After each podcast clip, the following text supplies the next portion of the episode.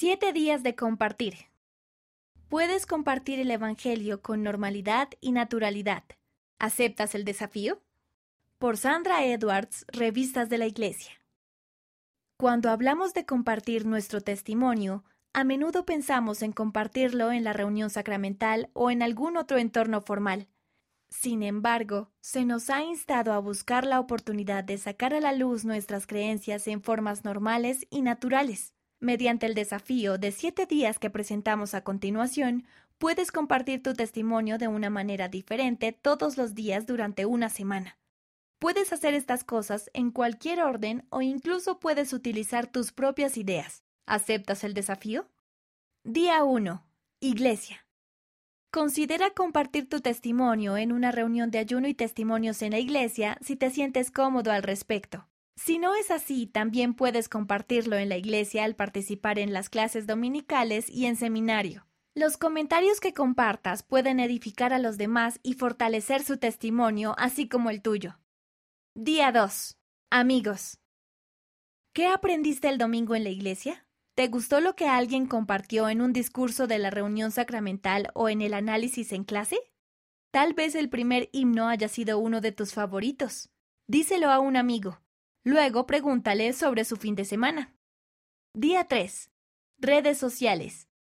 Las redes sociales son un gran lugar para compartir cosas espirituales con normalidad y naturalidad. En este día del desafío podrías compartir alguna publicación sobre uno de tus versículos preferidos de las Escrituras, una cita edificante de la conferencia general, un pensamiento o una experiencia espiritual, algo que te encanta o aprecias del Salvador una manera en que Él te haya ayudado recientemente o una cualidad que admires de Él y el motivo por el que la admiras.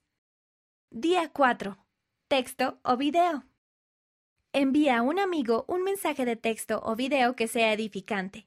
Podrías compartir un discurso de la conferencia que creas que le gustaría, decirle algo que aprecies de él o ella, o compartir algo acerca de tu fe en Jesucristo. Por ejemplo, Tal vez necesites saber del amor que el Padre Celestial tiene por él o ella.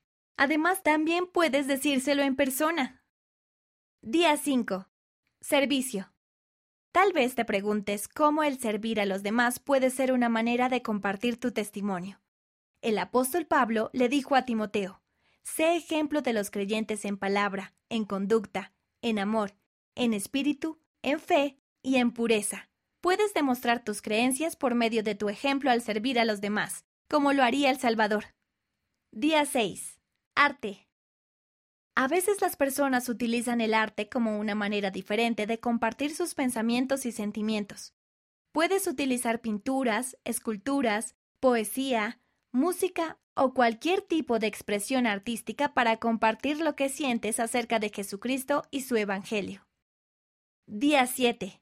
Conversaciones informales. No tengas miedo de mencionar tus creencias en situaciones informales, tal como compartirías cualquier otra idea que tengas sobre un tema determinado. Claro que puedes hablar de actividades de la Iglesia o de algún pasaje de las Escrituras que hayas leído recientemente, pero también puede ser algo más informal que eso. Por ejemplo, si te sientes inspirado por la naturaleza, exprésale a otra persona tu aprecio por las creaciones de Dios. Tal vez hayas tenido alguna experiencia espiritual increíble hace poco. Cuéntasela a un amigo si no es demasiado personal. Busca analogías del Evangelio en algún libro o película que te guste y comparte tus reflexiones. A medida que busques diferentes maneras de compartir tus creencias, será cada vez más natural para ti hacerlo.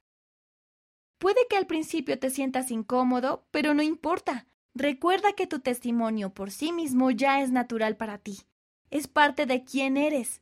Compartirlo también puede llegar a ser algo natural.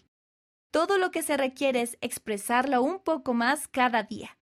¿Cómo vas a compartir tu testimonio hoy?